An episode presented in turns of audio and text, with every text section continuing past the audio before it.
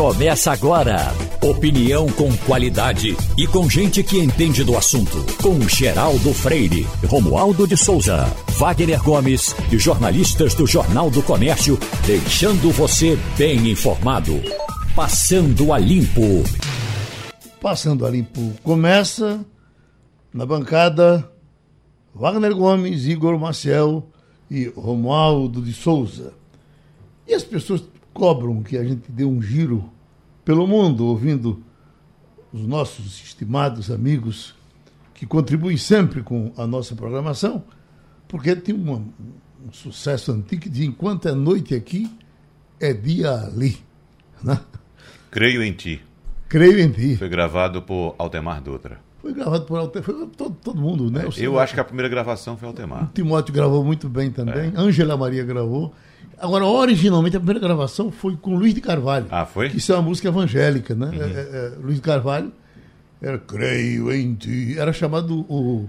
Creio em Ti. É, ele era chamado Nelson Gonçalves uhum. dos Evangélicos. Bom, mas vamos, vamos dar esse giozinho, né? Vamos falar com a professora Marília, que está em Munique. Olha, o Natal em Munique deve ser uma graça. Ou não é, professora? Bom dia, Geraldo. Bom dia a todo mundo. Olha, o Natal aqui na Alemanha realmente é especial. Porém, uhum. por causa do corona, esse ano a gente não está tendo as feirinhas, né, que são típicas daqui, foram todas canceladas logo no início de dezembro. Foi algo bem triste, porque elas já estavam todas montadas. Foi bem uhum. triste de ver. Você aparece aí vestido de Papai Noel ou, uhum. ou Mamãe Noel, não é? é, é e, e, e Monique lida muito com tradições parecidas com as nossas faz inclusive um carnaval interessante, não é isso? Sim, sim. Tem o carnaval também de Düsseldorf, no, no norte da Alemanha, tem também a celebração de carnaval em fevereiro, isso acontece. Mas no, no Natal, também a celebração é bem parecida. A gente também comemora hoje, dia 24 à noite, tem a jantar sem família. Ah, não necessariamente à meia-noite, como é no Brasil, e não tem a uva passa. Então, tem essas pequenas diferenças. Aqui a gente também celebra amanhã, no horário do almoço. A diferença é que não é o resto de ontem, né? Como a gente tem tradição aí no Brasil. E o dia 26 também é celebrado aqui. Então é como se fosse o segundo dia de Natal. Então são três dias de festa. A participação religiosa é importante aí? Vocês são mais ortodoxos ou mais, ou mais evangélicos? Aqui é um católicos. mix, tem um mix mais de evangelista também, com também católicos, né? Uns, uns católicos mais ortodoxos também. Mas eu vejo muita gente que hoje não segue nenhuma tradição religiosa. Mas aqui hum. tem uma coisa engraçada com a igreja que as pessoas, elas, é, se você, né, você tem que fazer parte da igreja, você tem que pagar ainda anualmente. Então hum. é uma tradição, por exemplo, né, pessoas que querem casar e que hoje elas nunca pagaram, deixaram de pagar as taxas dela das igrejas, elas não podem casar né, necessariamente no, no, formato tradicional religioso. O, o, a mesa é do peru, do peixe. Qual é o seu jantar? O banquete aqui hoje não é banquete, né? Mas é, geralmente é coisa simples, é peixe, carne, mais uns pratos tradicionais, mas não é no estilo do Brasil, não, infelizmente. O peru não tem vez aí, tem? Olha, algumas casas assim, é, aqui é tanto peixe, carne, peru, ou também pato. Tem gente que gosta de experimentar pato. Hum, você sabe que tem uma. uma... Também tossidinha aqui. Tem uma filosofia brasileira que diz que você tem que ter um, um, uma superstição brasileira. Você tem que comer o, o peru no Natal, porque o peru cisca para trás. E tem que comer o porco no, na noite de ano, porque o porco fuça para frente. Aí, como aí é é pouco o tempo todo, você vai comer um pouco, ele fuça para frente uhum. já no Natal, né? É, aqui a gente já começa com, né, voltado para frente, deixa o passado para trás. Não tem essa, essas misticidades, essas coisas que a gente tem no Brasil, não. Aqui é. o povo é bem mais despachado em relação a essas coisas. E tu, Wagner? É, da Alemanha a gente sabe, né? O porco reina na Alemanha. Agora, quando a gente fala, por exemplo, para Israel, que tem uma tradição judaica, me parece que é bem diferente, né? A gente já pode falar com o Mário? Não, vamos, vamos logo com o André. O André logo? Para tá cumprir tá a nossa escala aqui. Vamos dar uma, um, um, cheiro na nossa colaboradora querida, que agora vai partir para a festa, porque aí já está na hora de farrar, não é? Não, aqui ainda é uma da tarde, acho que o André está mais perto, mas daqui a pouco já começa nos esquentas. Então deixa eu ver, André. André, amigo. Olá, Geraldo. Olá, bancada. Olá, todos os ouvintes da Rádio Jornal. Feliz Natal para todos vocês. E a festa na Rússia, André? O que é que acontece aí? É, Geraldo, então, é, aqui na Rússia se segue uma tradição um pouco diferente. É, aqui na Rússia a gente não comemora o Natal conforme o calendário da Igreja Católica. A gente comemora o Natal conforme o calendário da Igreja Ortodoxa. Então, em, ao invés das comemorações serem no dia 25 de 24 para o dia 25, como é tradição no Ocidente, é, a gente no, aqui na Rússia é, comemora no dia 7 de janeiro. É, e, o, e a celebração, no caso mais incisiva, ela é feita no dia 31 que é onde as pessoas trocam presentes. A troca de presentes e a tradição de fazer festas é justamente no dia 31 de dezembro, não no, no dia 7 de janeiro, como, como seria no Natal brasileiro, no dia 25. Então, veja, hoje é um dia normal de, de, de, de convivência aí, sem, sem nada de especial? No dia normal, hoje eu tive duas avaliações na faculdade, é, fui ao hospital pra, justamente para poder fazer essas duas avaliações e a gente teve um dia normal, qualquer, e todo mundo segue bastante ansioso à espera do ano novo, que é realmente onde é a comemoração forte aqui na Rússia, como a gente pode dizer. E a simpatia da sua mãe que está lhe escutando aí, doida para você mandar um beijão para ela, você vai mandar? Vou mandar sim um abraço para ela, para o meu pai, para toda a minha família, que hoje, infelizmente, vai passar. Nós vamos passar mais um Natal longe, é, mas é, ela sabe que aqui eu estou em busca de um objetivo e então mando um abraço aqui, como uma forma também de homenageá-los.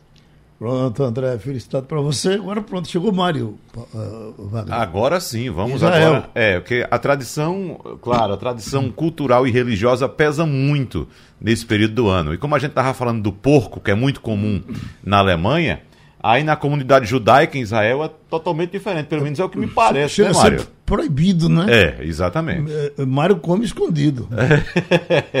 não sei não. Bom dia a todos vocês, um Feliz Natal a todo mundo. Inclusive, eu vou pedir permissão a Geraldo para mandar meus votos de Feliz Natal, um amigo comum, é o Papa Figo de Ribeirão Cacau. Ele está sempre é, com a gente em comunicação. E daqui eu deixo o meu grande abraço, obviamente, a todos os meus familiares, minha mãe e aos ouvintes pernambucanos. Tá, mora... tá morando no Paiva agora, viu? Diga.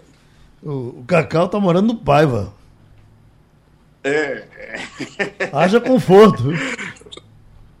Progredi. O Cacau é, não, não me surpreende, não. O Cacau é, é uma potência. Vocês que se conheceram na feira de Ribeirão, né? Porque a casa dele era mais valorizada. Vê que coisa interessante. Ela era mais valorizada porque era dentro da feira. E morar na feira do interior, em algum tempo, era uma, uma coisa muito importante, né? É, eu conheço o Cacau a partir dos meus oito anos de idade, Geraldo. A gente estudou na mesma sala de aula e a nossa professora Vani sempre puxava a orelha dele. morar na feira do interior, Geraldo, é equivalente hoje a morar perto do shopping. né? Uhum. Escute, mas olha, o que a gente uh, passa por aí, uh, pelo carnaval, por exemplo, a gente vê muitos, muitas ruas ornamentadas, com coisas vermelhas. Isso já começa agora? É, aqui é exatamente como aí, mas apenas para 5% da população, porque é um país de judeus, é um país onde acredita que o Messias ainda está por vir, e só os cristãos de Israel, que, como eu já frisei, é apenas de 5% da população, comemora o Natal, embora aqui eles tenham a tranquilidade de comemorar do jeito que queiram, porque Israel é, protege os cristãos, ao contrário de outros países árabes que perseguem os cristãos. É, nos demais, né, quem não for muçulmano não tem é, lugar nem espaço para se expressar. Eles não são benquistos. E aqui eles são protegidos e respeitados é, pelas religiões que é, existem aqui no país, que são os, os, os judeus, né? São, é o judaísmo, o islamismo, o Bahrein também tem aqui, e os drusos, que seguem cada um suas é, convicções religiosas. Olha, deixa eu chamar logo o nosso neto, porque ele fez um trabalho gravado, porque ele vai estar é, nesse momento ele já está comemorando o Natal. Você está que horas, Mário? Você está a, a... Eu, eu, estou aqui a exatamente 2 e 10 da tarde. Pronto. eu... eu peço, inclusive, para Mário esperar um pouquinho, que eu é. quero ainda tocar num assunto com ele. Pronto. Certo? Então vamos com o Neto, que já está à noite. A essa altura, o Papai Noel já está debaixo da cama dele. É. Vem, Neto. Amigo Geraldo, bom dia. Mais uma vez, Geraldo, vamos conversar um pouco a respeito do Natal aqui na China. É, Hong Kong até tem uma certa tradição é, em relação à comemoração do Natal, é muito em virtude da colonização britânica e pelo fato de ser uma cidade que tem uma forte influência de países ocidentais, seja Europa e Estados Unidos. Então, Geraldo, aqui você vê uma certa tradição de comemoração do Natal. Eu não diria que seria com a mesma intensidade que a gente vê no Brasil. Entretanto, sim, você vê as, as pessoas é, desejando Feliz Natal, é, decoração natalina nas ruas, no, nos prédios, é, mas no, você não vê com a mesma intensidade que a gente vê no Brasil é, Geraldo, por exemplo, você não vê presépios, é, você não vê cantatas natalinas, você não vê esse tipo todo de intensidade, de festividade é, nessa época. As pessoas normalmente vão jantar na casa de algum amigo, na, nas, na casa de algum familiar, como a gente faz aí no Brasil. Entretanto, a impressão que eu tenho, Geraldo, é que não é com toda a intensidade com todo o simbolismo que a gente vê no Brasil. E na China, propriamente dito, propriamente dita, é, a gente vê essa intensidade enfraquecer ainda mais, porque lá não tem toda essa influência de países ocidentais como se tem aqui em Hong Kong, que é uma área onde você ainda tem acesso, o YouTube é liberado, internet é liberada, você acessa sites ocidentais enquanto que isso não acontece na China. Né? Lá eles têm um bloqueio, um filtro de internet de tal forma que o chinês não tem uma influência grande de cultura ocidental como a gente vê aqui em Hong Kong.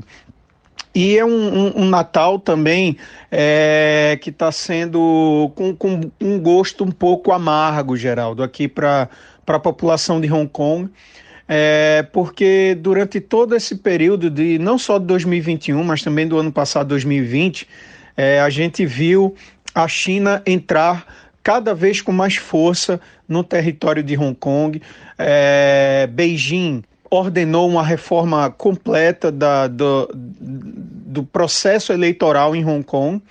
Então, é, hoje, domingo passado, ocorreu as eleições em Hong Kong, Geraldo, e foi um recorde de abstinência.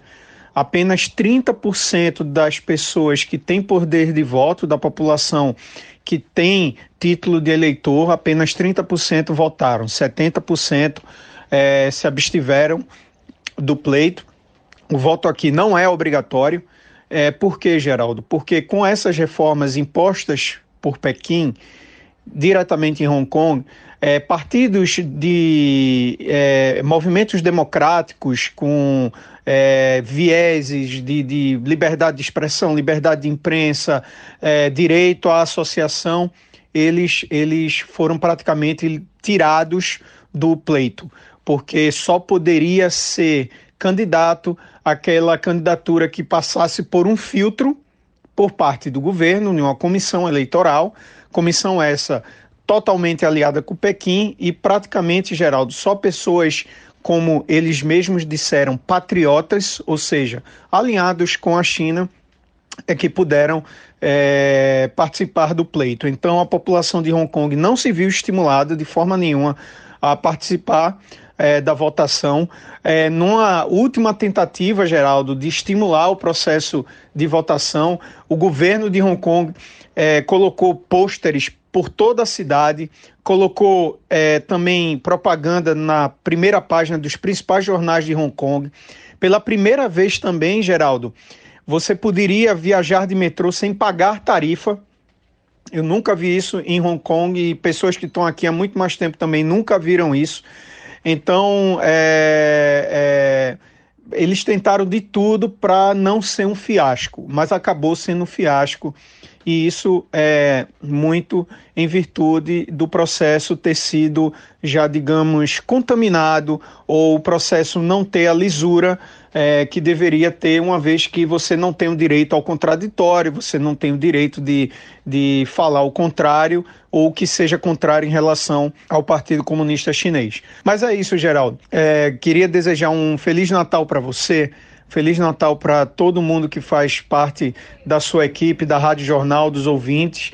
Me lembro que há cerca de dois ou três anos atrás eu estava aí nos estúdios, nessa época do ano, participando ao vivo. Foi um grande prazer ter sido convidado e espero que 2022 seja um ano muito melhor, não só para mim, mas para todos nós, não só aqui em Hong Kong, mas aí também no Brasil. Grande abraço. Abraço para você, Paulo Neto, e a gente vai finalizar nossa rodada internacional agora, começando por Mário, que eu pedi para ele esperar um pouco mais, porque, Mário, evidentemente você tem seus amigos e tem sua família aqui, que está distante aqui de você, e você sabe muito bem a importância que, que tem o Natal para a comunidade é, brasileira, aqui no Brasil, evidentemente. Estou falando para a comunidade brasileira, parece que fora do país, né? Mas para o povo brasileiro, você sabe a importância que tem.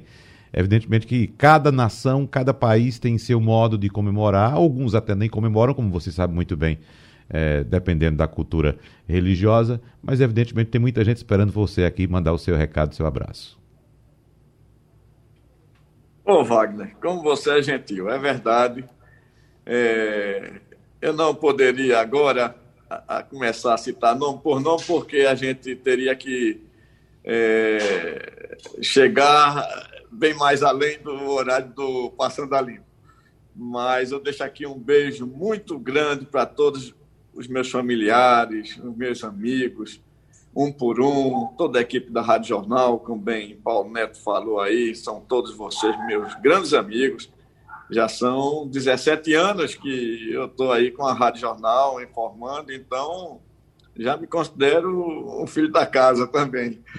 E é, por ser filho da casa, eu me atrevo a dizer que o Natal não começou bem lá em Bangladesh, porque teve um sério acidente é, em um barco, um ferryboat, e ao menos 40 pessoas morreram, porque 37 já acharam os corpos e três estão desaparecidas quando tentaram fugir do incêndio desse barco, que, por sinal, você sabe, lá não existem. É, medidas de, de segurança de acordo com os requisitos é, necessários e sempre ocorrem acidentes dessa natureza naquela região no sul da Ásia. Que pena, né? Para fechar, Mário, Feliz Natal em hebraico, como é que se, como é que se diz? Hag Mulad Samer Lekulam. Obrigado, Mário. Vamos voltar agora para a Alemanha, para a gente se despedir de Marília. Professora Marília, Olá, tô aqui. Pronto, então mande seu abraço aí para os seus familiares aqui em Olinda, né? Sua região é Olinda aqui, não é isso? Eu cresci, quando eu era criança, morei em Olinda e depois me mudei para Boa Viagem. Aí, quando me mudei para o exterior, minha família está toda agora em Goiás. Então, ah, só é? os amigos estão aí agora em Recife, mas está todo mundo ouvindo também. Quero agradecer todo mundo, vocês aí da Rádio Jornal, pela oportunidade, né, de me dar esse espaço aqui para compartilhar um pouquinho mais da minha vida aqui com vocês também. E desejar um Feliz Natal para todo mundo, todo mundo aí em Recife, minha terra amada, todo mundo aí da Rádio Jornal, meus amigos e minha família. E que 2022 seja melhor, né? Vamos é. esperar e torcer e trabalhar para isso. E eu recomendo também a você que nos escuta acessar o Instagram da professora Marília, que tem uma, um material bastante interessante de aulas em inglês, pequenas aulas em inglês né, pequenas expressões, expressões do dia a dia. É muito interessante a forma como ela, inclusive, interpreta nesses, né, nesses, nesses produtos que ela leva para o Instagram, nessas produções, melhor dizendo. Não é? Mas para fechar, sim, o endereço do Instagram mesmo, professora, para a gente divulgar é aqui. Arroba inglês com Lila. Arroba inglês com Lila. Então, para a gente fechar e se despedir, me diga aí, como é que se fala Merry Christmas em alemão? Frohe Weihnachten. É. Frohe Weihnachten. Frohe Weihnachten. Muito tá bem. Tá bom, tá de parabéns a pronúncia, arrasou. Já dá para ser meu aluno. Obrigado, professora. Feliz Natal. Um abraço. Até mais, até a próxima. E para a gente fechar com a Rússia agora. André, seu recado para os seus familiares aqui. Então, é, gostaria de desejar um Feliz Natal para você, para Geraldo, né, para todos os amigos também da Rádio Jornal, também para todo o pessoal que me escuta também, o pessoal lá da cidade de Moreno também, que eu sou natural, e para os meus pais, e quero desejar que seja um Natal é, um pouco alegre, né, melhor do que, que foi no ano passado, né, e que 2022 também possa ser um ano mais alegre, né, com esperança para o povo, né, já que as pessoas estão sofrendo tanto ultimamente, né? No 2021, em certos, aspectos, não foi um ano tão bom, né? Mas é isso, Wagner. Eu quero desejar um Natal de muita luz, muita reflexão, muita paz e saúde para todos. E Feliz Natal em russo, como é que se diz, André? Uh, Peraí, teve interrupçãozinha, repete. De novo. Vou. É, rapaz. Mas, rapaz, será que com você, André, a gente não vai ouvir bem? Vamos tentar mais uma vez. Agora, agora eu entendi. Só que eu não vou me arriscar a repetir, não, viu? O alemão ainda dá, mas em russo não dá, não. então, obrigado, André. Obrigado, Mário. Marília, muito obrigado. Feliz Natal para todos vocês. A gente se encontra, evidentemente, em 2022 e muitas outras ocasiões. Deixa eu abrir um espaço aqui no Passando a Limpo para registrar essa doação aqui, de 100, 200, 300, 450 reais, doação de uma cadeira de rodas que, como faz habitualmente todo ano, o carteiro Alex da Cruz chega aqui e faz nesse período a doação de uma cadeira de rodas. Seu Alex, muito obrigado. Ok. O senhor chegando aqui representando seus colegas, não é isso? Exato. Vocês fazem uma cotinha todo ano, todo ano. e trazem, o senhor traz aqui essa correspondência. em mãos. em mãos, 450 reais a doação de uma cadeira de rodas. Tudo bem com o senhor? Tudo bem, graças a Deus, né, Wagner? É. É, eu sou do CDD Jardim São Paulo, mas é, esse fim de ano, novembro e dezembro, eu estou emprestado ao CEE Jaboatão, uhum. que é Centro de Entrega de Encomendas. Como eu trabalho, é, como eu tenho mais de 60 anos, 63, então o meu trabalho é interno. E lá tem muito trabalho interno, então estou emprestado lá. Olha, eu vou dizer uma coisa. Eu acho que quem quiser viver muito tem que ser carteiro. né? Porque o senhor, com essa carinha de 62 anos, já tem 63. não é isso, mas está inteirinho. Inclusive está magro, viu? É, eu perdi aproximadamente 21 quilos. Mas fazendo o quê? Qual é a receita? Olha, eu fiquei em casa, fiquei fazendo minhas algumas flexões uhum. e também Olha. jogo bola, né? Aí tá certo. Ainda jogo bola. Muito bem. Então, seu Alex, muito uhum. obrigado. Parabéns para o senhor. Que em 2022 o senhor nos entregue boas correspondências e boas notícias. Uma pequena mensagem. Pois não. Né? É porque cada dia cada amanhecer é uma oportunidade que a gente tem de melhorar-se como pessoa, aprender mais lições na vida, pois uma das coisas mais fáceis que existe é a gente enxergar o defeito dos outros. É. E uma coisa mais difícil é a gente enxergar os próprios defeitos. Uhum. E o, o, objetivo da vida é libertar dos defeitos e conquistar virtudes. Essa é a verdadeira guerra que Jesus quer que a gente lute contra as nossas más inclinações.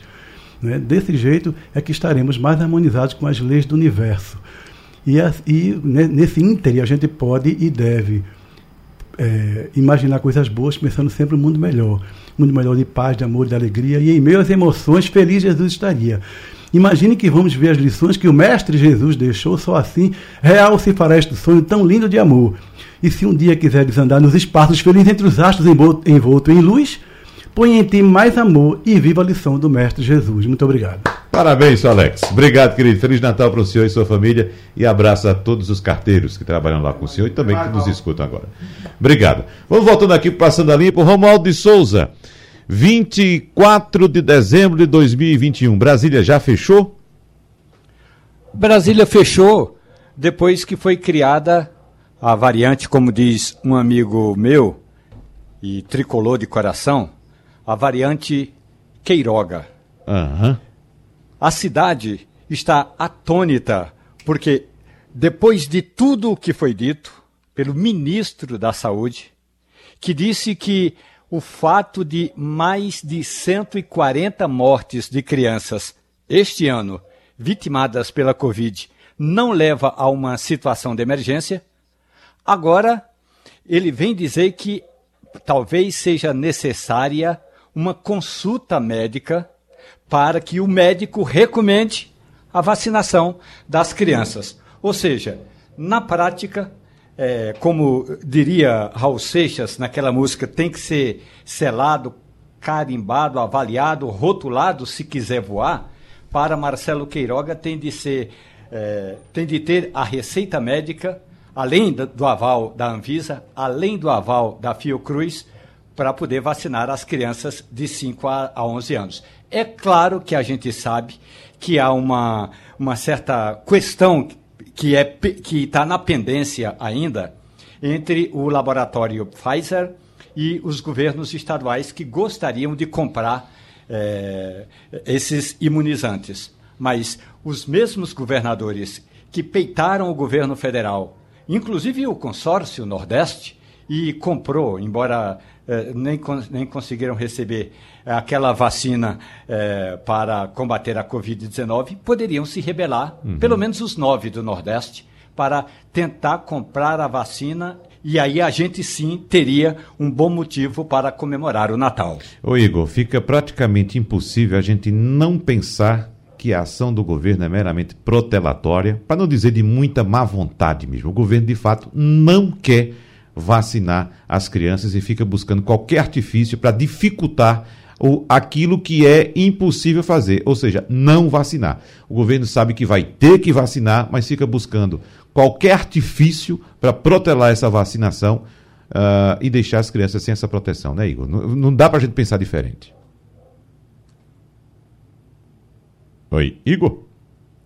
Oi, Bom, tá me ouvindo? Agora sim. Chegou agora? Fala aí. Agora.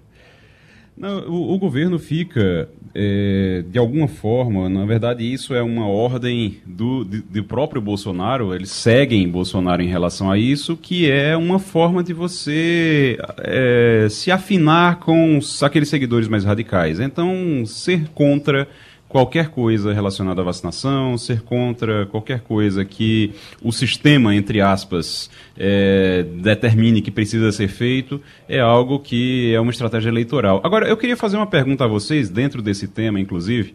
É, qual foi a última vez que vocês ouviram falar em Abraham Weintraub, é, Ernesto Araújo, naquelas figuras, Ricardo Vélez Rodrigues, aquelas figuras acostumadas a fazer aquelas patetices no governo e que saíram do governo e ninguém ouve mais falar nelas. Faz tempo, né?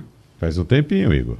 Pois é. O que eu quero mostrar é, com isso é o seguinte: você só se mantém ali no, em evidência quando você está no governo. E para você ficar no governo, você tem que fazer patetice. Nesse governo funciona dessa forma. Se você não fizer patetice, você não continua no governo ali, não continua em evidência. E se você não continuar em evidência, você cai no esquecimento. A história coloca você ali num cantinho e você deixa de ser é, é, noticiado, você deixa de ser falado. Nas redes sociais, você, ali, mesmo entre os bolsonaristas, você não é mais considerado. Então, a, a, a, o modo, o meio de se manter nesse governo e se manter em evidência de alguma forma, com algum poder, é fazendo patetice. E aí a gente vê o, o Paulo Guedes, a gente vê agora o Marcelo Queiroga, a, a, eles precisam seguir essa cartilha eh, realmente de fazer bobagem, de provocar confusão para poder se manter no cargo, ou senão eles perdem o cargo e saem do plano, do momento de evidência que eles estão vivendo. E o problema é que isso, infelizmente, tragicamente, pode aí ceifar vidas. Infelizmente a gente está vendo isso, não é de agora não, já faz quase dois anos. E nesse aspecto, Igor, a gente se apega com o que tem, com a orientação que a gente recebe dos amigos, às vezes de eh, parte da imprensa, como por exemplo fazemos aqui, dando orientação. Eh, temos vários debates com especialistas, com cientistas, com médicos para orientar as pessoas, porque se a gente fosse esperar pelo Ministério da Saúde, de fato, a situação estaria muito complicada. Mas nesse aspecto, eu quero inclusive conversar com o médico Eliezer Ruchansky, que é reumatologista. E eu queria saber do senhor, inicialmente, doutor Eliezer, na área que o senhor atua, quais são os cuidados que as pessoas devem ter uh, nesse período de festas, com possíveis aglomerações, recebendo pessoas em casa que, além da Covid, além de uma variante que temos aí, que felizmente uh, demonstrou já ser menos letal do que as outras variantes, mas infecta bastante, nós temos também a presença da gripe, muito fortemente chegando aqui, H3N2 chegando aqui. Então, na área do senhor, na área de reumatologia, o que é que o senhor indica para as pessoas nesse momento, doutor Eliezer? Bom dia, Wagner. Bom dia. Você está me ouvindo bem? Acredito. Muito bem. Estava acompanhando o programa até agora uhum. e quero dizer o seguinte a você.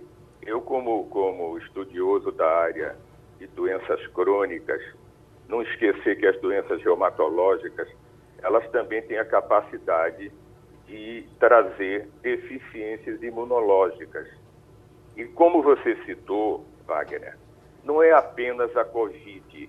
A influenza, com essa nova variação H3N2, nós temos duas pessoas internadas, amigas nossas, nas últimas 48 horas, elas vão também entrar em atividade então, nós temos que ter o cuidado agora esquecer um pouquinho e falar tanto na Covid, que todos já assimilaram bem, e nos preocuparmos com essas variantes da influenza, principalmente H3N2. Uhum. Agora, com relação àquilo que me, que me pertence, entre aspas, as doenças reumatológicas, elas são crônicas e as doenças que nos preocupam no momento são as doenças imunomediadas, ou seja, são aqueles pacientes que têm deficiência do sistema imunológico. E a maioria deles tomam fármacos que diminuem a imunidade, porque se você não conseguir fazer com que esses anticorpos do paciente diminuam, não haver, vai haver uma resposta para o tratamento da doença. Então, essa aglomeração novamente tão decantada deve ser evitada ao máximo. Então, doentes que têm lupus, doentes que têm artrite reumatoide, não esqueça que a artrite reumatoide representa 1% da população mundial. Uhum. As espondiloartrites, aquelas doenças que você deixa o paciente ficar duro completamente, e são doenças, Wagner, que elas não atingem somente as juntas, elas acometem o pulmão, veja bem, o pulmão que está tão envolvido na Covid e na, na influenza e outras doenças. Então, é preciso que esses pacientes, nós os orientamos, eles estão fazendo tratamento conosco e com os nossos colegas nos centros de infusão ou nos consultórios. Então, os cuidados agora devem ser com essas variantes também da influenza. Uma curiosidade, doutor eh, Eliezer. A gente sabe que a temperatura também eh, exerce uma certa influência né, na, no conforto das pessoas que têm doenças reumatológicas, principalmente é. quando está frio. No nosso caso aqui, nós temos temperaturas elevadas, um Exato. verão bastante forte. Significa que, do contrário, quando está quente assim, há um conforto maior para a pessoa, o paciente ou não?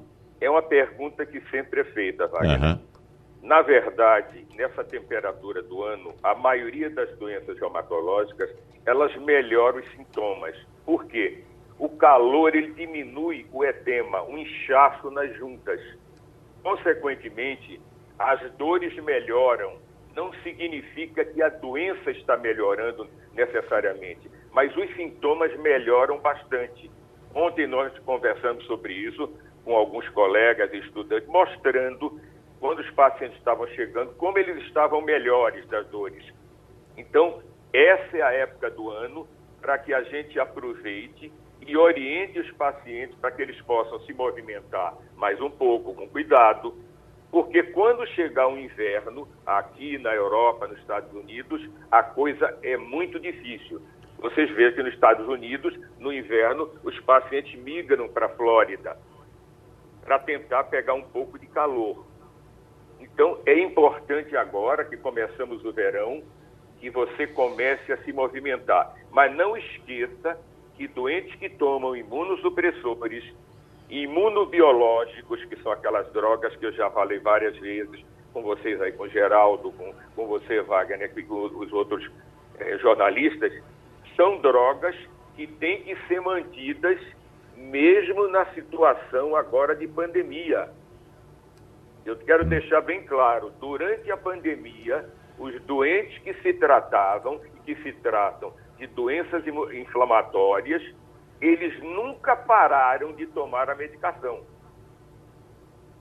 Então, é. isso fique bem claro. Alguns esquecem e acham porque a pandemia está em, em evidência. Não. É uma forma também de combater o, H, o, o vírus do, do da, da Covid. Uhum. Muito bem. Não sei se ficou claro. Ficou muito claro, doutor. Não pode parar a medicação. Uhum. Isso é muito importante. Muito bem lembrado. À disposição para qualquer outra dúvida. Doutor Eliezer Ruchansky, médico reumatologista, só quero deixar o nosso abraço aqui uh, e desejar ao senhor e sua família um Feliz Natal e que a gente possa ter um 2022 melhor, doutor Eliezer. Um abraço para o senhor. Com certeza, Wagner. Para você e toda a equipe, um abraço em geral. Igor Maciel, anote aí. PSD de dado, PSB hum. de bola, solidariedade e agora o Partido Verde, o PV, seja para governador de São Paulo, seja para candidato a vice-presidente da República. A noiva mais cobiçada de 2022 acaba de ganhar mais um pretendente que é o PV. Igor Maciel. Ou seja, Geraldo Alckmin. Daqui a pouco vão pegar Geraldo Alckmin e vão dizer: não, você é que vai ser o candidato. Rapaz, Geraldo Alckmin está com mais moral do que Lula desse jeito. É, veja só. Ve, não, me permita só uma parte. É. Veja que eh, Lula fez uma reunião e foi a primeira vez que eu vi uma reunião para saudar o vice. Né, o, o, o provável vice, e não o candidato. Geraldo Alckmin ele tem uma, uma posição muito importante nessa, nesse projeto de Lula, que é migrar um pouco a candidatura para o centro. Então ele busca o centro, ele busca é, uma. Ele quer que as pessoas olhem para ele como alguém de centro-esquerda e não alguém como esquerda radical, para não parecer na, na polarização com o Jair Bolsonaro, não parecer que são duas faces de uma mesma moeda. Ele, eles estão muito preocupados com isso. Quando você conversa, inclusive, com os petistas, às vezes sem você falar nada, você não precisa falar nada. Eu não sei se o Romualdo já percebeu isso em Brasília mas você não precisa falar nada. Se você chegar e falar em Lula, nada. se você chegar para eles e disser, olha, parece que vai chover hoje, eles dizem, olha, mas é bom lembrar que Lula e Bolsonaro, Bolsonaro não são duas faces da mesma moeda, tá? São coisas completamente diferentes. Eles estão é, nessa preocupação de mostrar que Bolsonaro é uma direita radical e, e Lula é uma esquerda moderada, é uma esquerda mais centralizada, mais ao centro. E Geraldo Alckmin ajuda muito nisso, não apenas nesse aspecto de imagem, mas também a levar é, eleitores de São Paulo para o, o Lula. O que é que acontece hum, lá em São Paulo? Quando você pega uma, tem uma pesquisa de ontem, eu acho do Paraná Pesquisa, que saiu é, mostrando numa pesquisa, quando você pega lá em São Paulo, estimulada, e essa pesquisa é somente de São Paulo, tá? E estimulada, você tem Lula à frente de Bolsonaro, mas a diferença é muito pequena. É uma diferença bem pequena, quase dentro, de uma, dentro da margem de erro. Então, é coisa que não dá para você arriscar com São Paulo. São Paulo tem, isso para os petistas, né? Uh, São Paulo tem um eleitorado muito grande, é o maior eleitorado do país, então os petistas estão preocupados e querem garantir Geraldo Alckmin por isso, porque Geraldo Alckmin nessas pesquisas, ele é líder na pesquisa para o governo do estado. Então, quando você pega governador de São Paulo, Geraldo Alckmin é o líder nas pesquisas. Então pega Geraldo Alckmin, bota ali como auxiliar de Lula na chapa, como vice de Lula, e vê o que é que dá para pegar de São Paulo para poder ultrapassar o Bolsonaro com mais tranquilidade, com mais segurança lá. Mas é engraçado isso. Você chegar para um petista hoje e disser vai fazer sol ou vai chover, ele vai responder assim: é, olha, se vai fazer sol eu não sei, mas Lula não é a mesma a, a outra face é. da mesma moeda com Bolsonaro. Por favor. Agora, Romualdo, o... há quem pense que Geraldo Alckmin seria a carta aos brasileiros de Lula para 2022. O que é que se diz aí em Brasília? Desde que a carta tenha a seguinte citação: abre aspas. Não existe a menor chance de aliança com o PT. Eu vou disputar e vencer este segundo turno para recuperar os empregos que os petistas destruindo, destruíram, saqueando o Brasil. Jamais terão meu apoio para voltar à cena do crime. Palavras de Geraldo Alckmin, escritas em 9 de setembro, aliás, em 19 de setembro de 2018, às 3 horas e 45 minutos da tarde. Em política, o que eles escrevem na carta pode não ser necessariamente o conteúdo do bilhete. E o bilhete de Geraldo Alckmin agora é sair do ostracismo retirado pelo é, pelo sonho do PT de, de, dar um polimento na candidatura de Lula. É interessante essa colocação, viu, Igor? Porque se a gente observar como foi feita a campanha de, de Geraldo Alckmin em 2018, veja que em 2018 o alvo a ser batido era o PT. E foi assim que é, é, Jair Bolsonaro tocou né, uma parte da campanha dele, porque a campanha dele, a outra parte foi o episódio trágico da facada, não é isso? Mas a, a parte inicial foi exatamente batendo e parte do eleitorado era exatamente contra o PT. E a campanha de Geraldo Alckmin em 2018 mudou o foco e bateu em Bolsonaro naquela ocasião quando todo mundo procurava bater no PT para tirar, é, tirar votos e conseguir votos ali dos, do, dos antipetistas, né, Igor? É verdade. O Brasil é o país da conveniência, né? Uhum. Gente, o Brasil é o país da conveniência. Então, em 2018, a conveniência apontava para uma coisa e agora, em 2022, a conveniência aponta para outra. Basta dizer, e eu acho que não tem exemplo maior sobre isso, e que em 2018 você tinha Lula preso, Lula condenado, condenado não apenas por o, na primeira instância, mas na primeira, na segunda, na terceira. Então tinha várias instâncias de condenação. Lula era corrupto ali e de repente Lula é o salvador. Mudou a conveniência, mudou a direção da conveniência e mudou toda a realidade. Mudou ao ponto de Geraldo Alckmin não é, fazer juiz nenhum, nenhum, na verdade, a essa frase, a essas palavras que Romualdo acabou de dizer. Então muda tudo. De repente. Agora, a gente tem que lembrar uma coisa também. A culpa disso é de Bolsonaro, tá? Uhum. A culpa disso é de Bolsonaro. Porque o, o Bolsonaro, quando entrou no governo, ele tinha a condição e ele reunia condições de fazer um bom governo, ele reuniu condições de fazer um bom governo, tomou atitudes realmente é, muito, muito, muito equivocadas, e aí é, deu margem para que toda a, a, a realidade fosse modificada e a gente tivesse agora Lula como o grande favorito para uma eleição é, Alckmin, que dizia que não tinha chance de conversa com Lula, agora é o vice é o grande queridinho e está aí querendo é, ser vice de Lula, querendo. É, é. agora, tem, tem o seguinte também, e a gente precisa lembrar: Lula, é, Alckmin, nesse caso, é um seguro para Lula, tá? É, Alckmin é um seguro para Lula. Ele também, eu falei naqueles dois aspectos, que é o aspecto da imagem e o aspecto do eleitorado de São Paulo, mas tem também o fato de Alckmin ser um seguro. O Alckmin é o seguinte, Alckmin é como se, é como se Lula dissesse aos empresários, ao mercado, que ainda torce o nariz para ele, dissesse, olha, se eu fizer bobagem, vocês me tiram e tá aí alguém que vocês gostam. Então é isso, é esse o recado que Lula na prática está querendo dar ao mercado para 2022. Vamos já direto à capital dos Estados Unidos, porque várias famílias estão correndo nos Estados Unidos para postos de distribuição para pegar kits de teste rápido de Covid-19 para, evidentemente, conseguir fazer aquela reunião de final de ano. Mas como é que está esse movimento aí? O pessoal está arrependido agora de não ter tomado vacina? Está pensando melhor nas consequências da Covid, Fabiola? Bom dia para você. Bom dia, Wagner. Bom dia a todos. É isso mesmo. As pessoas estão bem conscientes de que é preciso tomar vacina e que é preciso tomar todos os cuidados antes de se reunir novamente com a família. A Omicron chegou aqui se alastrando nos Estados Unidos. E aí o que, que aconteceu?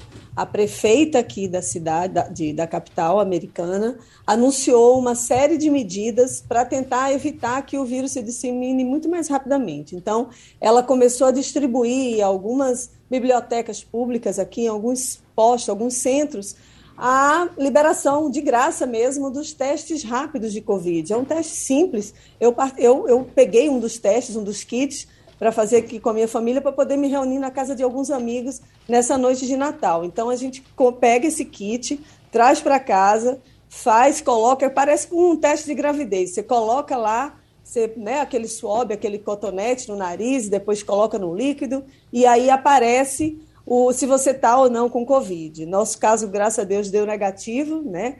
E aí a gente está se preparando para a ceia. Então, muita gente, o primeiro dia que eu fui, foi na quarta-feira, não consegui pegar, eram mais de mil pessoas na fila, uma fila enorme. A prefeitura não estava ainda acreditando que tanta gente fosse pegar esses testes. Eles não se prepararam para isso, mas já começaram a distribuir, são 260 mil testes de Covid rápido. Sem falar nisso, há também vários pontos de vacinação, que a pessoa pode chegar e se vacinar de graça o PCR, né? É um outro tipo, não é o antígeno, esse teste rápido foi o antígeno. Então tem o PCR também que a pessoa chega, faz um cadastro no site, chega no local de, de onde eles estão colhendo né, as amostras e aí no outro dia recebe o resultado. Então a população americana está bem consciente. São vários estados que estão fazendo essa medida. O presidente Biden também anunciou na terça-feira, que vai comprar os testes e vai mandar para casa das pessoas a partir de janeiro. É uma medida um pouco tardia, porque as pessoas estão se reunindo mesmo agora, né? Várias, várias pessoas viajando, a cidade está nesse movimento. Eu moro numa região onde tem muito estudante, então as pessoas mesmo de malas para ir para aeroporto, para rodoviária. O prefeito de Nova York anunciou que, que vai manter a festa de final de ano, a tradicional festa na Times Square, que acontece desde 1904, e eles vão exigir o teste de o teste não, eles vão exigir o cartão de vacina completo. A pessoa tem que ter tomado as duas doses. Quando tiver lá dentro, vai ter que estar todo mundo usando máscara. Então, e vão também reduzir o número de públicos. Às vezes chegam a 50 mil pessoas ou mais na, no local, mas eles vão reduzir para 15 mil pessoas dessa vez, porque a Omicron está realmente aumentando muito. Aqui em Washington, para você ter ideia, a gente teve quase 2 mil casos ontem, e na semana passada eram cerca de 600 casos. Então, está se espalhando muito rapidamente, não mata como a variante Delta, né, essa Ômicron, mas as famílias querem ter o conforto e a segurança de visitar os parentes e saber que está com, com um exame negativo. Agora, o Biden anunciou né, que as pessoas podem, as pessoas que tomaram as duas doses da vacina e o booster, podem se reunir tranquilamente com as famílias. Uhum. Igor Maciel. Fabiola, muito bom dia para você. O Donald Trump, ainda falando sobre vacina, vacinação e esse momento que o, o, mundo ainda está vivendo, eh, ele foi vaiado ontem pelos próprios seguidores porque resolveu defender a vacina e admitiu que tomou já, inclusive, a dose de reforço. Está é, mudando a opinião do Donald Trump ou, tá, ou ele está se adequando à opinião nacional? Bom dia, Igor. Então, o Trump, ele, na verdade, nunca foi contra a vacina.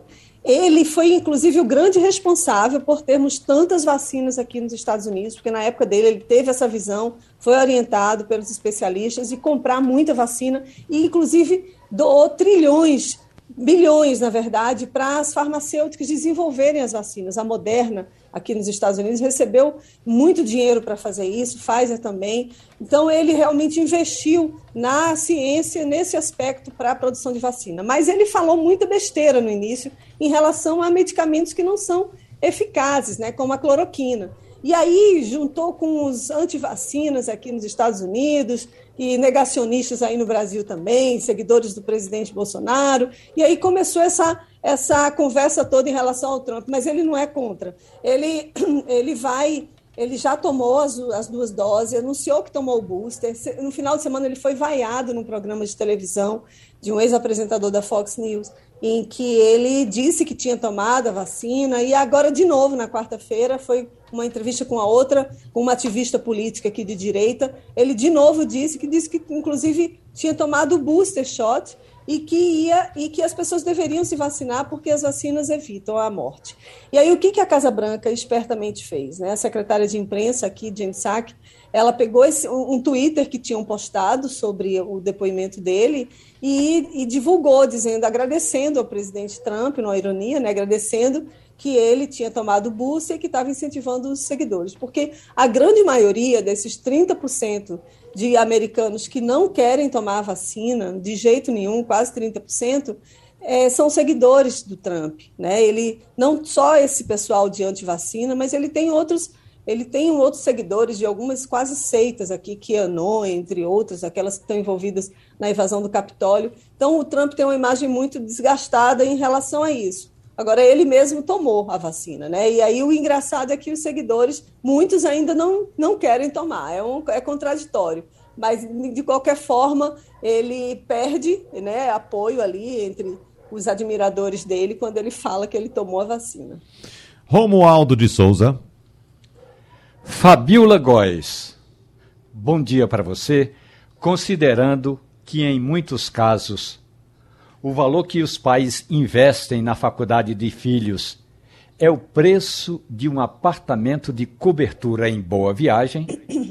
Agora vem o presidente Joe Biden e estende a moratória de dívidas por empréstimos estudantis.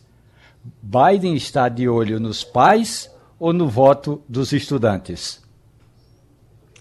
Bom dia, Romualdo. Biden está louco por voto de qualquer pessoa que possa votar nele.